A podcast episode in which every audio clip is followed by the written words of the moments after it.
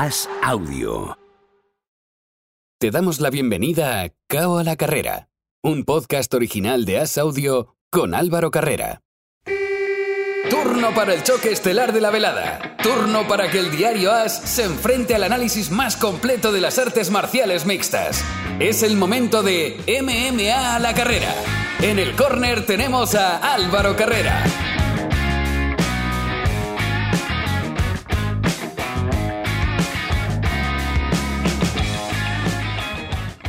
Los debates muchas veces son cíclicos y no solo en un deporte. ¿Qué tal? ¿Cómo estáis? Ese debate vamos a tener hoy en las MMA uno que hemos tenido muchos en el boxeo.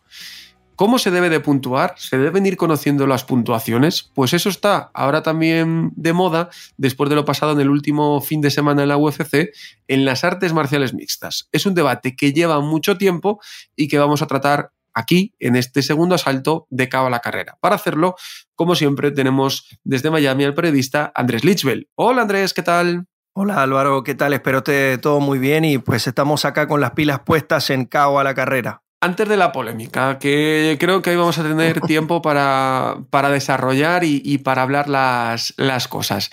Vamos a lo que pasó el fin de semana pasado en, en UFC. Holly Holm, que ganó, que perdió, perdón, ante Ketlen Vieira y Poncinibio, que perdió ante Michael Pereira. Ambas por decisión dividida, ambas en peleas muy ajustadas, muy cerradas y que han dejado, sobre todo, muchísima, muchísima polémica. Sí, han dejado eh, bastante polémica en combates donde, bueno, yo pienso que, que podían ir para cualquier lado. Saben que no me gusta usar bajo salvo conceptos el término robo. En estos casos siento que no, no fue así, cada quien puede tener su apreciación, pero siento que en ambas peleas los dos peleadores tuvieron sus argumentos, sobre todo Poncinibio, cómo cerró el combate. Y el caso de, de Holly Holm, Álvaro, ya lo hablamos la semana pasada, está en una etapa final de su carrera, siento que defensivamente ya no está tan rápida como antes. Y Ketlen Vieira es alguien que viene en ascenso, viene todavía creciendo, entrando al mejor momento de su carrera. Y, y a ver, ya es su segunda victoria al hilo frente a otra leyenda, venía de ganarle a Misha Tate y está entrando ya en ese, en ese campo, ¿no? en esa realidad donde, donde empieza a tomar su mejor momento y vamos a ver hasta dónde, hasta dónde llega. Y la pregunta también es Holly Holm, eh, ¿qué conclusiones va a sacar a partir de esto? Porque si bien ella considera que ganó, y tiene, tiene sus argumentos, está bien hacerlo. Ya sabemos que, bueno, tiene, tiene 40 años, tiene una extensa carrera no solo en las MMA, sino también en el boxeo, donde fue campeona mundial. Y bueno, vamos a esperar cuál, cuál serán sus decisiones a futuro. Es que fue una pelea muy, muy complicada de, de puntuar, Andrés. Eh, baila un asalto, que es el que nos baila a todos, porque es el que un juez dio a un lado y otro juez dio al otro, porque el resto están completamente igualados. Creo que fue, es el, el segundo el, el, que baila en esas cartulinas. Es que al final no deja de ser las MMA y el boxeo que ponía antes como ejemplo un deporte de interpretación, que es muy difícil eh, conseguir unanimidad sí que es cierto que tengo la sensación de que con, con el nuevo reglamento ¿no? que, se puso ya hace un tiempo en las MMA, se ganó algo, algo de claridad. Pero aún así, obviamente no deja de ser de apreciación. ¿Qué cambiaría eh, el hecho de, de saber las puntuaciones? Pues que uno iría más a lo loco si se siente por detrás. Sí, vamos a hablar de eso. Tiene, tiene sus pros y sus contras. Eh, lo he de hecho conversado con muchos peleadores me comentan que, que sí, les gustaría sobre todo a ellos y a sus equipos tener la salvedad de cuál es el score de la pelea round tras round. O sea, el mecanismo sería que finalizado por lo menos el primer asalto, los jueces van, entregan sus tarjetas y en, y en ese minuto de descanso se les notifica a los peleadores y a los equipos cuál es el score del, del momento. Perdón. Entonces, eh, por un lado, le, le permite al peleador saber cómo están las cosas y a partir de allí cuál será la estrategia, tanto para el que va perdiendo como el que va ganando, que esto es otro tema. El que va ganando Álvaro, si está seguro que va ganando, va a jalar guardia en el tercer asalto, se va a quedar allí, va, va a amarrar la pelea, sabe que inclusive perdiendo el asalto se la puede llevar, mientras que el otro, el que está perdiendo, tiene la necesidad de ganar. Ahora, ¿por qué yo siento que esto no va a ocurrir y por qué no es viable?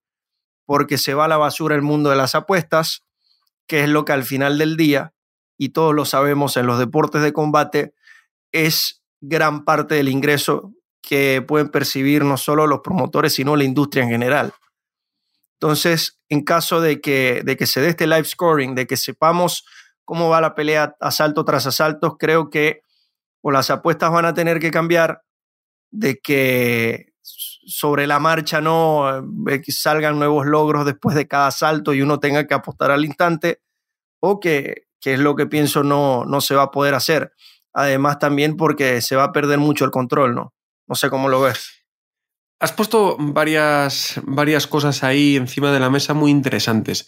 Eh, la primera de todas, eh, que, lo primero de todo que quiero destacar es, esto ya se está haciendo a un nivel bastante importante y es que la IVA, la Federación Internacional de Boxeo, antes conocida como AIBA, está haciendo este tipo de puntuaciones en los campeonatos del mundo. En los campeonatos del mundo femenino que acabaron la, semana pasada, se hacía así. Después de cada salto, todos sabíamos cómo iban las puntuaciones. Creo que es muy positivo y creo que abriría otras posibilidades, porque si tú sabes que vas por detrás, ya cambias la, película. Incluso. Eh, a veces cuando no, pasa tanto en el boxeo, o sea, en las MMA como en el boxeo, cuando se, habla de es que es muy difícil arbitrar la Canelo en Las Vegas, por ejemplo, aunque hemos visto en su última pelea que no, pero bueno, ese es el mayor ejemplo, ¿no? También los, los jueces estarían quizá un poco cohibidos y intentarían ser un poco más justos o no tan caseros en algunas veces. Y fíjate que creo que es positivo y que el menor problema que veo es el que dices de las apuestas. Sí que es cierto que tú quizá lo estás viendo desde un punto de vista estadounidense. Eh, todos pensamos en apuestas en Las Vegas, eh, que es el, eh, digamos, la, casa ¿no? de, las apuestas, y ahí no sé cómo afectaría, pero sí que es cierto que, bueno, podrían salir factores diferentes de quién gana el asalto, pierde el primero y gana el combate, cosas así extrañas que podrían salir. Mm, no sé si será un factor determinante. El problema es que te cambia el deporte porque ahora eh, los deportes de combate son los únicos deportes, boxeo, MMA, kickboxing, muay thai, en los que no sabes el resultado hasta que termina. Y eso también te quitaría un poco de magia, ¿no? No, y, no solo de, magia, el hecho de, no saber o no estar seguros de cómo va la pelea, en teoría, provoca, hace que los peleadores siempre tengan que buscar ganar a toda costa porque no están seguros de, cómo está marchando la pelea. Y es lo que digo, si, si un peleador tiene la salvedad de que está ganando un combate, eh, puede correr todo el tercer asalto, ¿me entiendes? Puede jalar guardia, quedarse ahí, puede controlar. Puede ir en contra del espectáculo, sí. Pero vas a tener y, un lado en contra, en contra de la naturaleza de, de, querer ganar. Pero exacto, también tienes la otra cara de la moneda de alguien con su desespero, sabiéndose que está perdiendo va a tener que buscar el, resultado, la finalización. Entonces, o todo lo contrario, ahí, perdón Andrés, sí que quizá tienes razón, porque si yo estoy ganando y soy muy superior, me viene el otro que sabe que, por ejemplo, no es un finalizador nato, que ya me ha pegado, ya ha conectado sus mayores golpes, ahora está más cansado y sabe que no va a noquear, igual dice, ¿para qué intentarlo? También. vemos combates infames. No sé si quizá lo mejor sea probarlo. A mí me gustaría verlo, tengo de verdad la, tengo de verdad la, curiosidad de, saber cómo podría funcionar esto en el máximo nivel de las artes marciales mixtas, pero siento que estamos lejos todavía. Eh, sobre todo en la UFC todavía no, no se comenta, sabes, a nivel gerencial de que esto se pueda dar, de que tan siquiera se esté debatiendo. También hay que ver eh, por parte de las comisiones cómo lo, puedan tomar y, cuál sería el rumbo de esto, pero honestamente me, gustaría hacer el experimento, me gustaría ver cómo funciona esto, cómo reaccionan los peleadores, cómo, sí, cómo, cómo, funciona, cómo funcionaría todo este aspecto que obviamente le daría un cambio importante al deporte. ¿Crees que quizá, ahora vamos a hablar de otras empresas que han tenido eventos este fin de semana, ¿crees que quizá por ahí pueda empezar? Eh, lo hemos visto como ha implementado las categorías de peso. Mm, puede ser un buen banco de pruebas. Al final, si funciona, las grandes empresas lo van a, tomar.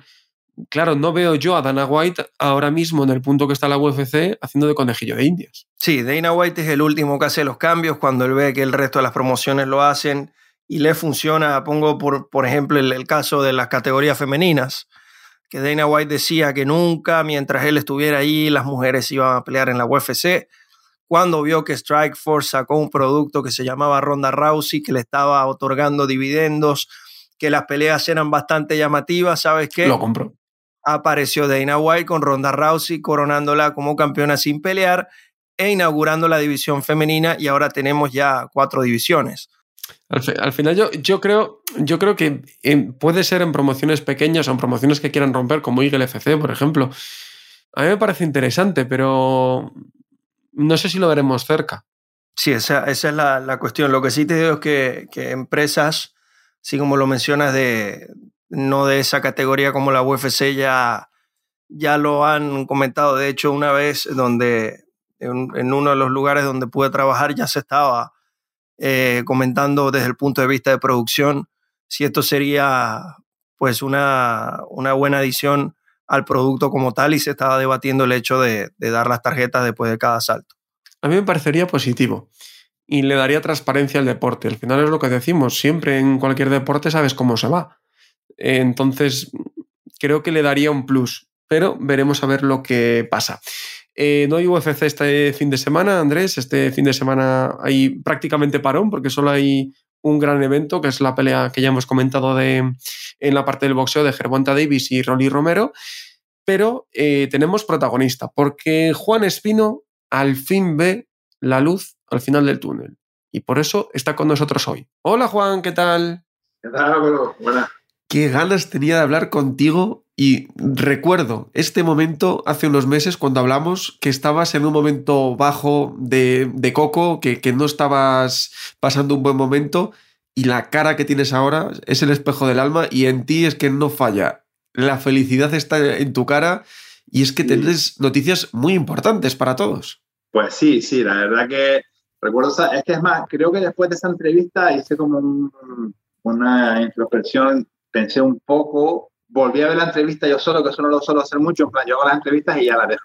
Pero esa la vi y dije yo, a ver, Juan, ahora mismo es un momento de bajar velas, recoger velas, calmarnos y ver por dónde va todo esto, ir fluyendo con, con la lesión, porque es bastante duro el verte como todo este tipo de, de situaciones, hablo de las físicas, ¿no? Como las lesiones te condicionan, cuando yo tenía unas expectativas bastante altas, vuelvo a repetir el tema de los sparring y los rendimientos que yo he visto en los entrenamientos, que luego soy capaz de plasmar en las peleas, y como por diferentes motivos no era capaz de hacerlo, pero claro, piensa, voy a dejar de vivir y de experimentar y de celebrar todas las buenas cosas que están pasando, todas las cosas positivas que me quedan por delante porque ahora no esté al 100%. Bueno, deja que pase esta época, vamos a calmarnos, que ya tendremos tiempo de, de volver a de volver a tope. Desde que hablamos, eh, pasaste por el quirófano para esa lesión que tenías en los codos. ¿Cómo estás de esa lesión? Bueno, la lesión, digamos que ahora mismo, yo cuando nosotros hablamos estaba en un 60% por debajo del cero, tanto físicamente como mental, en el aspecto de que decía, joder, no me sale nada, los, he hecho varios tratamientos y no me he recuperado. Ahora mismo, los codos es verdad que no están al 100%, pero no estoy por debajo. Digamos que ya puedo empezar a hacer entrenamientos más o menos condicionados, seguir con la fisioterapia. Ya han pasado los dos meses, los dos meses y medio que tenía que pasar después de la operación para empezar a ver las mejoras. Ahora mismo ponerme un calcetín, lo que digo siempre, sacarme la cara con una toalla no me duele. Ya, ya eso es un éxito, porque antes, imagínate lo que estamos hablando, la tensión que genera un calcetín en, los, en las manos, me tiraban los codos. Ya para eso, para mí, dice, pues mira, pues ya voy al supermercado a hacer la compra de un par de bolsas a casa que, que no me condiciona. Obviamente la, la calidad de vida es mejor, pero la calidad competitiva también, o todavía te sigue costando. Ahora mismo no tengo capacidad de análisis de mi, de mi nivel competitivo porque apenas estoy entrenando y no quiero eh, forzar, porque es que todo lo que me ha pasado siempre ha sido que me puse el PRP, empecé a forzar, me fastidié más, que me puse lo- las células madres para generar, también me volví a fastidiar. Entonces ahora, digamos que eh, vísteme despacio que tengo prisa, pero para vestirme bien, ¿sabes? No quiero volver a recaer ni nada de eso. Y es lo que estamos haciendo ahora mismo. Estamos haciendo una terapia, unos tratamientos, los entrenamientos. Estoy en el peso, estoy en 120 kilos, que había subido un par, unos kilos, unos cuantos kilos. digamos que estamos preparando todo para empezar ya con, los, con los entrenamientos y con, con, un camp. ¿Cuándo más o menos calculas que puede ser ese camp? Bueno, el camp yo creo que puede empezar dentro de un mes, mes y pico, cuando ya haya terminado todas las, todas las terapias. Y hay una fecha que me gusta mucho, imagino que a mí, igual a mucha gente, que es la fecha de septiembre y de octubre, principalmente septiembre. Hay algo muy interesante en esas fechas y a mí me emociona bastante el ser capaz de, de poder estar en, en esa, ese día. Todo va a ser condicionado. Yo ya he hablado con, te digo, yo no tengo manager, no tengo nada, soy yo directamente con, con Mick y vamos organizando la... Él sabe perfectamente que mañana me hago una terapia, que pasado tengo no sé qué, él está completamente al tanto de lo mío y estamos, bueno, pues bastante ilusionados con poder hacer una pelea pronto, bueno, no pronto, cercanamente pronto y en Europa, que es lo que me gustaría. Pensamos septiembre, octubre, ¿no? Y veremos, ¿no? Que tampoco correr, como nos decías. Pero, pero sí tengo, como te digo, me quiero vestir. En plan, ¿sabes? Quiero hacerlo. ¿sabes? Tengo ganas de, de empezar a hacer ya pues, algunos sparring, no más sparring fuertes, pero sí ir moviéndome. Tal vez hacer algún viajito aquí pequeño por Europa, a diferentes equipos con Tibura, con Alexander Gustafsson, con gente con la que tengo buena relación para, para ir probando un poco. Evidentemente no puedo ayudarlos en un camp, ni puedo hacer esos entrenos de cinco asaltos o ocho asaltos de, de sparring, pero sí puedo colaborarles con, con ayuda. Entonces, bueno, una vez que pase, digamos, las fechas julio, agosto, ya creo que si todo marcha bien, agosto quiero estar en Estados Unidos. En una de las noticias que quería que tenía preparada para ti, que era el tema de, de mi nuevo equipo y mi nuevo entrenador. Mi nuevo equipo es el Sanford MMA, donde digamos que la cabeza visible del, es el, el, el libra por libra más, más importante de oficio actual, que es Kamaru. Mis compañeros de entreno, pues, desde Gilbert Burr, Luke Rockhold, hay una cantidad de luchadores. Bueno, no es un equipo tan grande como América Top Team, pero sí es verdad que, que se tiene más detalle con los luchadores. La, la, digamos que la mejora ya no es por el volumen de compañeros los que entrenar, sino con la atención que te van a dar los, los entrenadores y eso me, me, me motiva bastante. Claro, porque entiendo, Juan, que cuando uno va a esos grandes equipos, al final el nivel está. Obviamente, sea más pequeño o más grande, el nivel de esos luchadores está ahí. Pero quizá también cuando tienes un poquito más de acompañamiento personal, en tu caso, por ejemplo, que llevas tanto renqueante que sí, que no, que sí, que no, también tiene que ser un factor importante para ti. Claro, yo creo que eso, eso va a ser realmente lo que me pueda marcar una diferencia en una nueva etapa donde creo que, que voy a tener unos rendimientos más, que no es que haya tenido malos rendimientos, tal vez lo que he tenido, pues por ese volumen de trabajo de una sparring donde terminas con 8 y los 8 vienen a quitarte la cabeza, ahora tienes un sparring con dos o tres más específicos, más centrados en ti y una, un entrenador que va a estar más al tanto. Entonces creo que eso me va a dar una, una ventaja, al menos en la parte de las lesiones, que era, digamos, que estaba haciendo mi talón de Aquiles en, estos años de, de, carrera. Quizá cuidarse un poquito más en el entrenamiento, ¿no? Es, es la clave para que cuando una preparación es tan, tan dura, y, y, tú ya llevas sobre todo tanto tiempo en los deportes de combate, el cuerpo pues ya va pidiendo un poco más de, de tranquilidad, que al final lo acaban haciendo todos los grandes luchadores que, que tienen una carrera dilatada como, como, es tu caso. Claro, hombre, el, el, entrenamiento inteligente, el saber entrenar, el sentir el cuerpo, el saber cuándo puedes apretar, cuándo no. Digamos que el caso de, yo te digo, yo no puedo hablar mal de América Team, ha sido una maravilla de, de gimnasio lo que estuve lo pasé genial, pero aquello en parte era una cueva de lobo. Pues allí te virabas, te mordía uno, te ponía, te, te cogía la pata al otro. Entonces, como que aquí estamos más cuidados, estábamos más, somos más objeto de, de, de, atención y creo que eso puede, en la parte de las lesiones, me puede ayudar mucho más. ¿Y ya has pensado en algún rival que te gustaría o todavía queda muy lejos? No, no, no, no, no. Hay luchadores que están ahí. No sé, alguien que me llama mucha atención es Augusto Sakai, que ya hemos valorado bastante. Alguien que que estaba bien rankeado, que ha tenido buenas peleas. Justamente viene de perder con, con este chico, eh, mi amigo, eh, ¿cómo lo diré? El que ganó a Rick Lewis en su anterior pelea, Espera. ganó a Tatu Ibaza. Que además nosotros ya habíamos tenido nuestro rifirrafe por redes sociales y eso puede, nos ayudó un poco, pasa que, bueno, después de la pelea con Derrick Lewis se, se disparó y ahora creo que disputa combate con Cyril o con alguien así, en plan, ya van los números por otro lado. Pero bueno, era otro luchador que me hubiera gustado, de, el mismo de Eric Lewis, es un luchador que yo sigo pensando que para mí sería una buena pelea, aunque la gente diga, está loco, te va a matar. Créanme que creo que es un peleador que yo podría luchar bien con él y la posibilidad de, de el combate, la posibilidad de perder siempre existe, pero las posibilidades de ganar son mayores para mí que para, para él. Es que yo sigo pensando lo mismo, Juan. Eh, ha pasado el tiempo, tú has estado parado por, por, lesión, no porque hayas querido, y tú tienes un estilo que no tiene nadie en, los pesos pesados de la UFC. Y eso es una ventaja para ti enorme. Y entiendo que también eso es una cosa que le gusta a UFC. Y, por eso también pues están teniendo un trato diferente contigo y están entendiendo de, buena manera todo lo que está pasando porque sabemos cómo es UFC, que, que, muchas veces hay luchadores que se lesionan y los cortan, y en tu caso saben del potencial que hay. Pero realmente eh, suele ser muchos luchadores que generan, que les genera problemas, que le tienen, pues, a ver, yo nunca me he quejado de lo que cobro.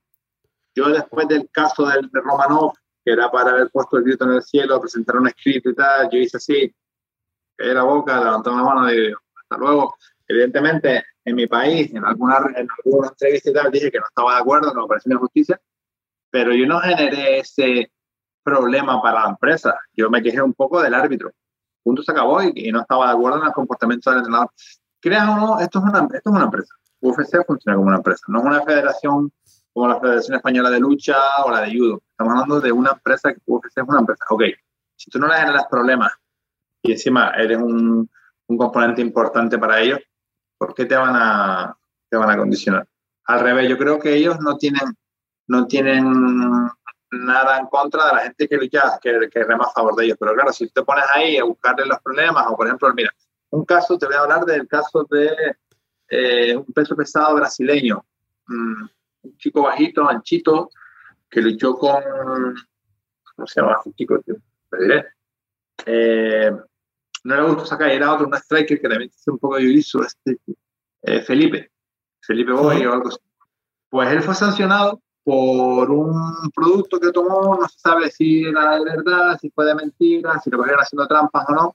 Bueno, si ya tienes ese problema, lo que menos tú puedes hacer es ponerte a enfadarte con la UFC diciendo que esta sanción, eso, mira, te cogieron o no te han cogido pero tienes este problema, tío, cállate, déjalo pasar y cuando tú puedas, presenta un escrito, a ver si se puede buscar una alternativa, hablar con los médicos, pero no te enfrentes con la empresa, porque está, está muy dura.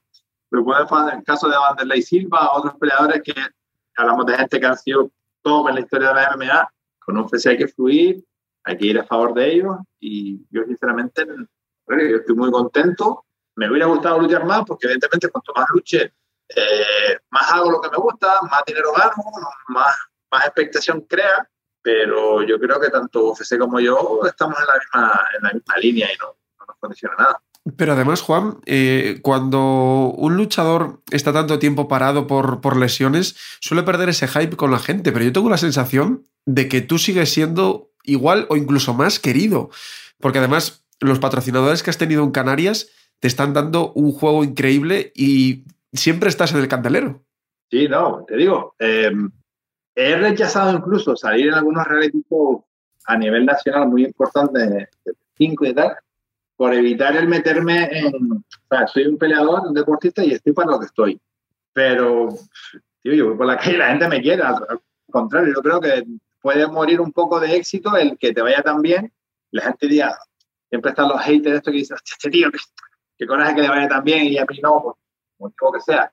No sé, yo creo que, que siendo, yo creo que la, los españoles que no estamos de acuerdo con los demás que estamos en la UFC nos vaya bien, nos estamos tirando piedras a nuestro tejado. Ya sea por los luchadores que, por, por, un chico que va saliendo, por un entrenador que quiera coger eh, más nombre, cualquier cosa negativa que hagamos sobre nosotros nos va a perjudicar. Y eso es directo. Todo, estamos en un país donde el deporte número uno es el fútbol y que los luchadores tengamos una capacidad de poder salir en la resistencia, un programa de, de televisión top. Eh, fíjate, yo ayer mismo, bueno, yo llegué esta mañana de Madrid, que fui ayer exclusivamente para hacer la inauguración de una de las tiendas de, de colchones que estoy patrocinando, el tema de Isla Europea del Deporte del Cabito Gran Canaria, me cae. Yo ahora mismo estoy en un momento muy positivo de mi carrera. me falta pelear, que es lo que me gusta. Pues yo realmente cuando iba a Senegal o iba a otros países, yo peleaba y a veces era hasta gratis y me costaba dinero. Ahora con la cantidad de dinero que se genera, ¿por qué no lo hago? Pues no lo hago porque, porque lo quiero hacer bien, no me quiero ver más limitado por, por, por, por las lesiones, pero, pero me encanta pelear, en mi vida y es lo que quiero seguir haciendo. Pues Juan, te agradezco un montón que hayas querido hablar con, con As, que hayas querido hablar conmigo y que nos hayas contado sobre todo esta buena noticia. Está la luz ahí al final del túnel ya muy cerquita y que ojalá repitamos esta entrevista, en, como decías tú, a finales de, de verano, porque ya me digas, Álvaro, tengo fecha y por fin voy a estar en el octágono. Juan, muchísimas gracias. Nada, muchísimas gracias a ti porque estamos hablando. Saludos a todos, amigos. Tremendo, Andrés, el calvario que ha tenido que pasar Juan Espino y ojalá que, que pronto lo podamos ver de nuevo en acción.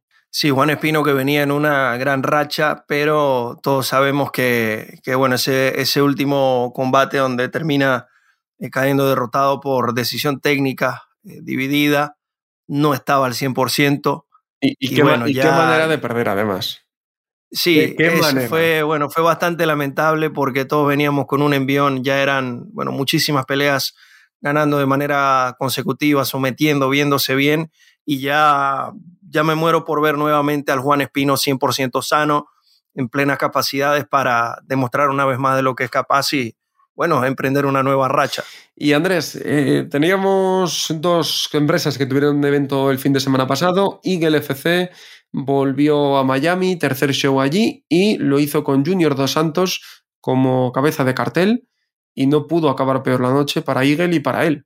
Sí, fue una noche bastante extraña.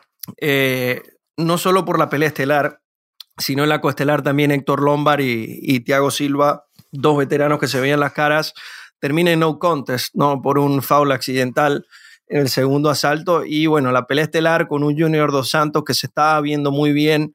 Eh, sabemos que antes del evento, Javi aseguró de que si Dos Santos ganaba, se podía dar la pelea con Fedor. Luego Scott Coker presidente de Bellator, porque sabemos que en esa empresa es donde Fedor tiene contrato, eh, se mostró positivo ante la, la, propuesta de Javib. Entonces, en el fondo yo le estaba, quería que Dos Santos ganara, creo que muchos de nosotros, porque quisiéramos verlo pelear con Fedor. Sí. Y a pesar de estar dando una gran pelea, en un momento lanza, lanza un, un, un cruzado y se le, se le sale el hombro, se lesiona, deben parar el combate. Luego Jorgan de Castro celebra de, de, una forma eufórica, lo cual no, a, a mí no me gustó.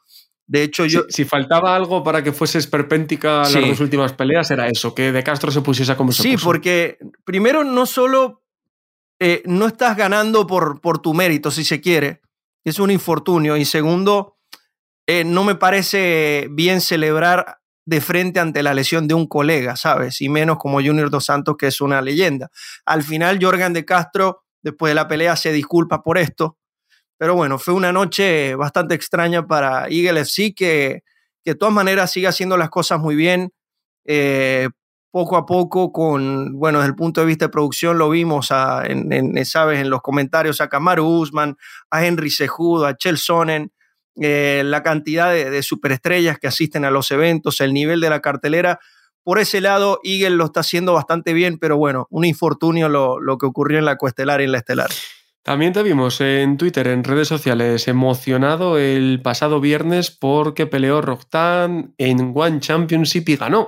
Sí, cómo no emocionarme con, con One Championship que inauguró su Grand Prix de peso mosca del Muay Thai con unos, bueno, unos salvajes los que están allí. Acabas de mencionar a uno que, que es espectacular, que es Roxtan obtuvo el, el, triunfo por decisión pasándole por encima a su oponente impresionante en el primer asalto, cómo le dejó la cara con los codos, con las rodillas.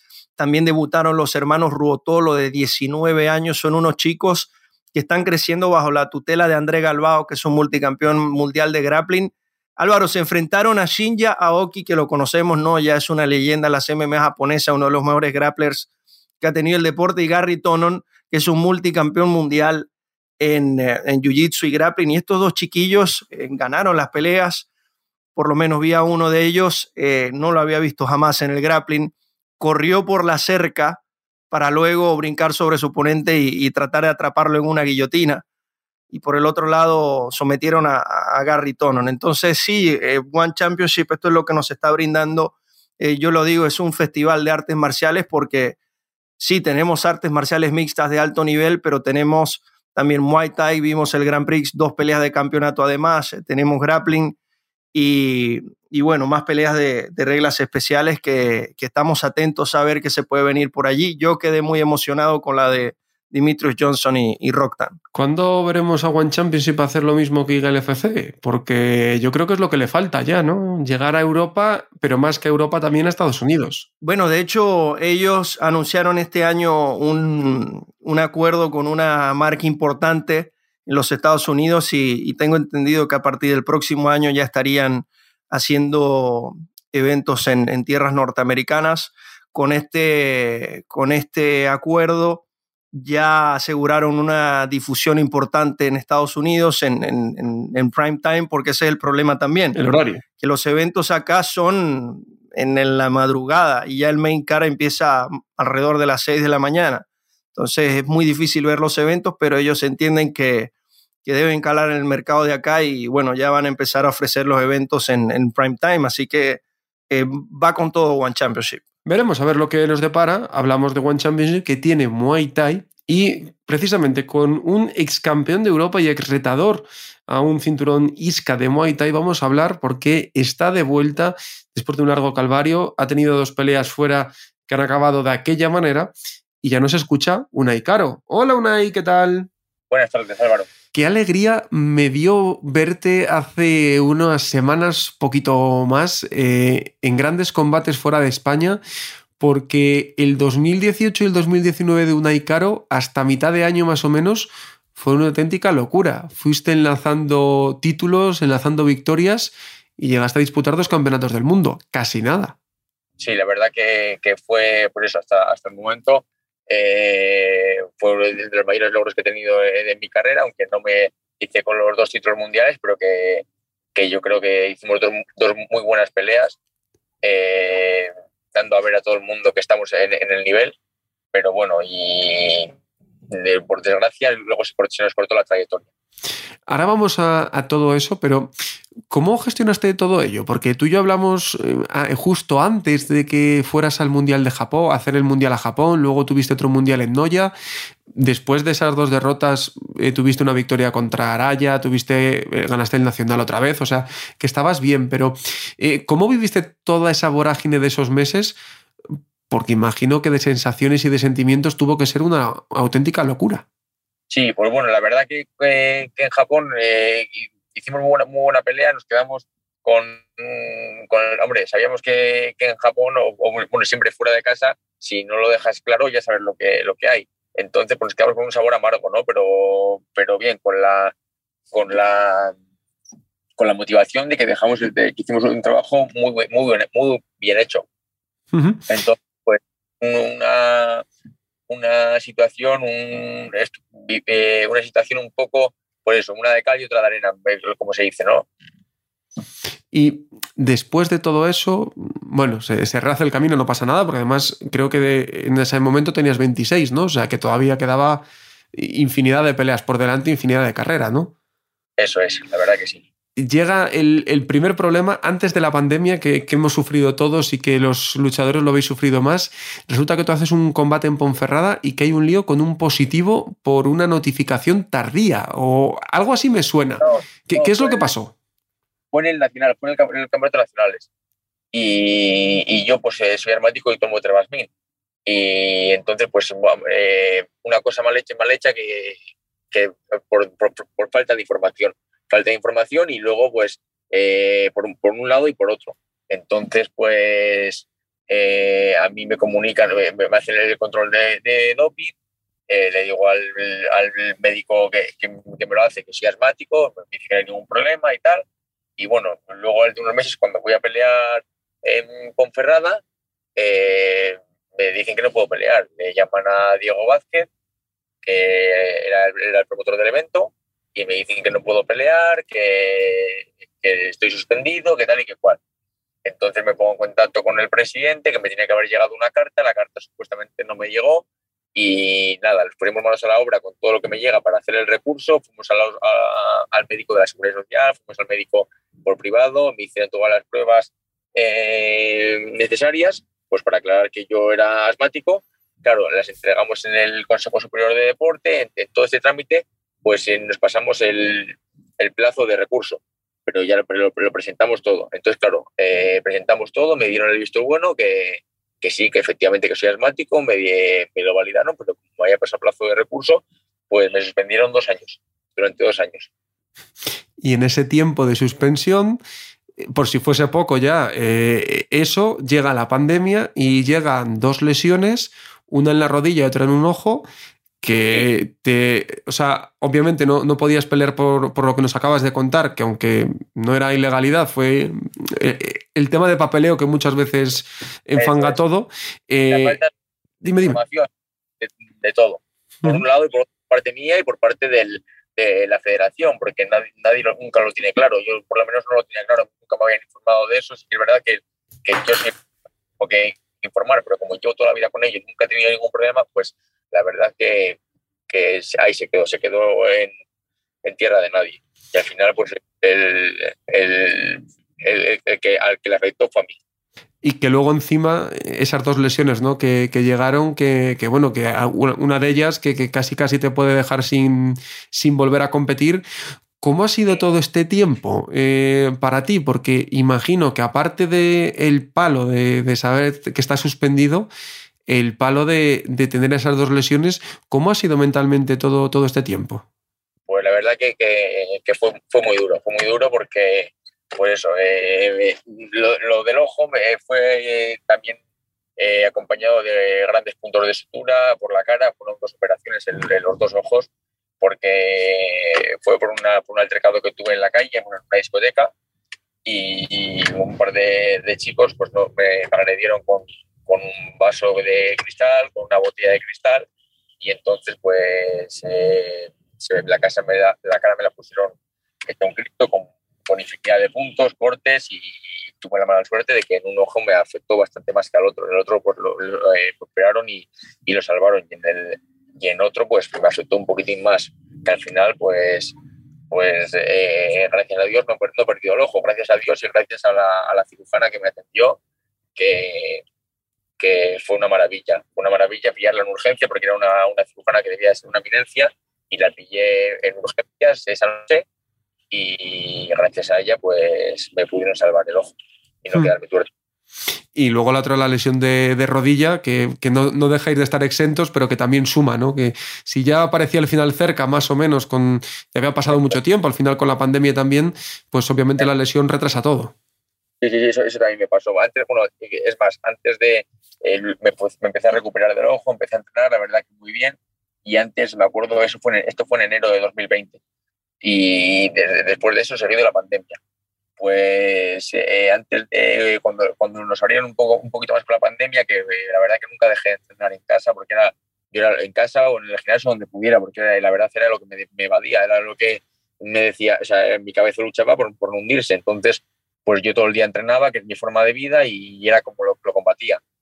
Y, y, nada, y luego también, o sea, luego antes de, antes de lo de la rodilla, pues eso, esto porque te, estoy contando pasó en enero, en junio tuve una infección en la mano a cuenta de, de, los guantes, de las vendas, de hacer dominadas, pues me tuve una infección en la mano y me tuvieron que operar de urgencia, en la palma de la mano, porque me abrieron toda la mano.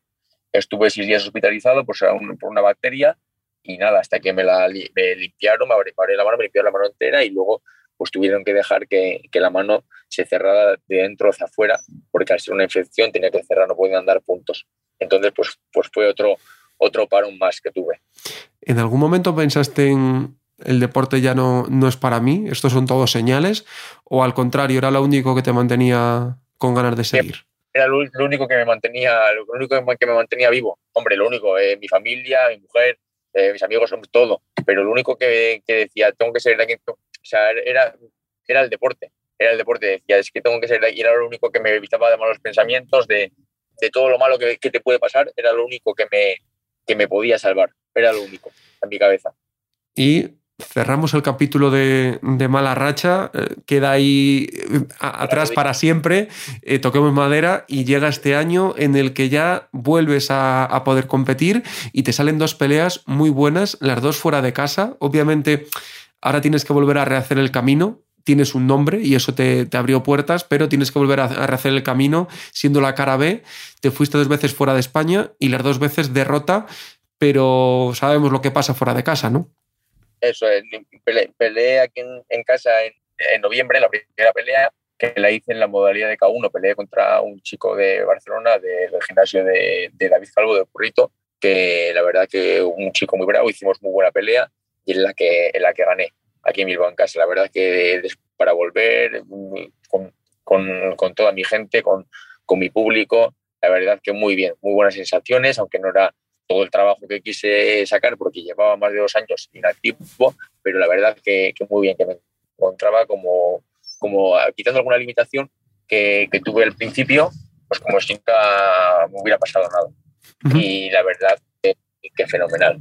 Y luego a raíz de eso me salieron dos oportunidades, pues una a finales de febrero en, en Italia, lo que, la que comentabas tú, que por el en Talisca, pues eso, que hicimos muy buena pelea, hicimos un peleón, hasta la gente de allí pues nos veía como ganadores a nosotros, pero pues lo que pasa, el árbitro además de perdonar alguna cuenta al, al rival, lo protegía y, nada, y al final nos dieron perdedores a los puntos.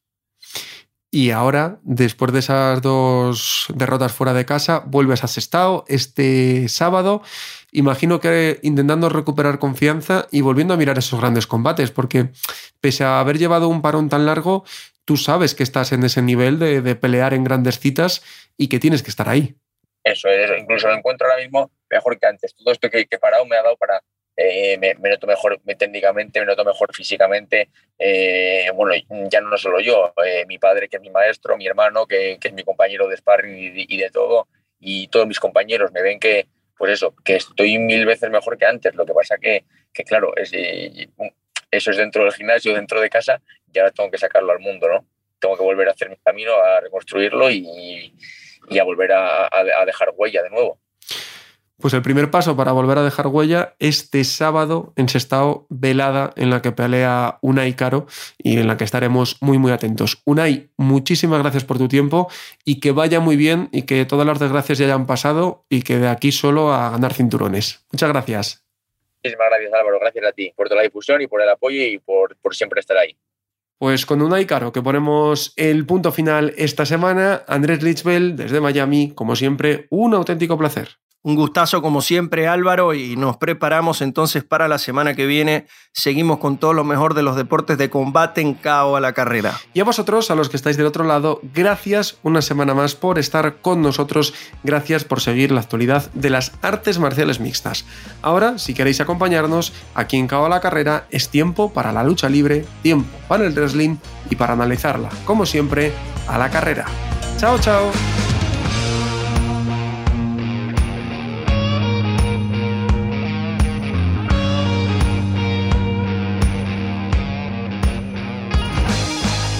Gracias por escuchar Cao a la Carrera, un podcast original de As Audio con la dirección de Álvaro Carrera, la producción de Javier Machicado y la realización de Vicente Zamora.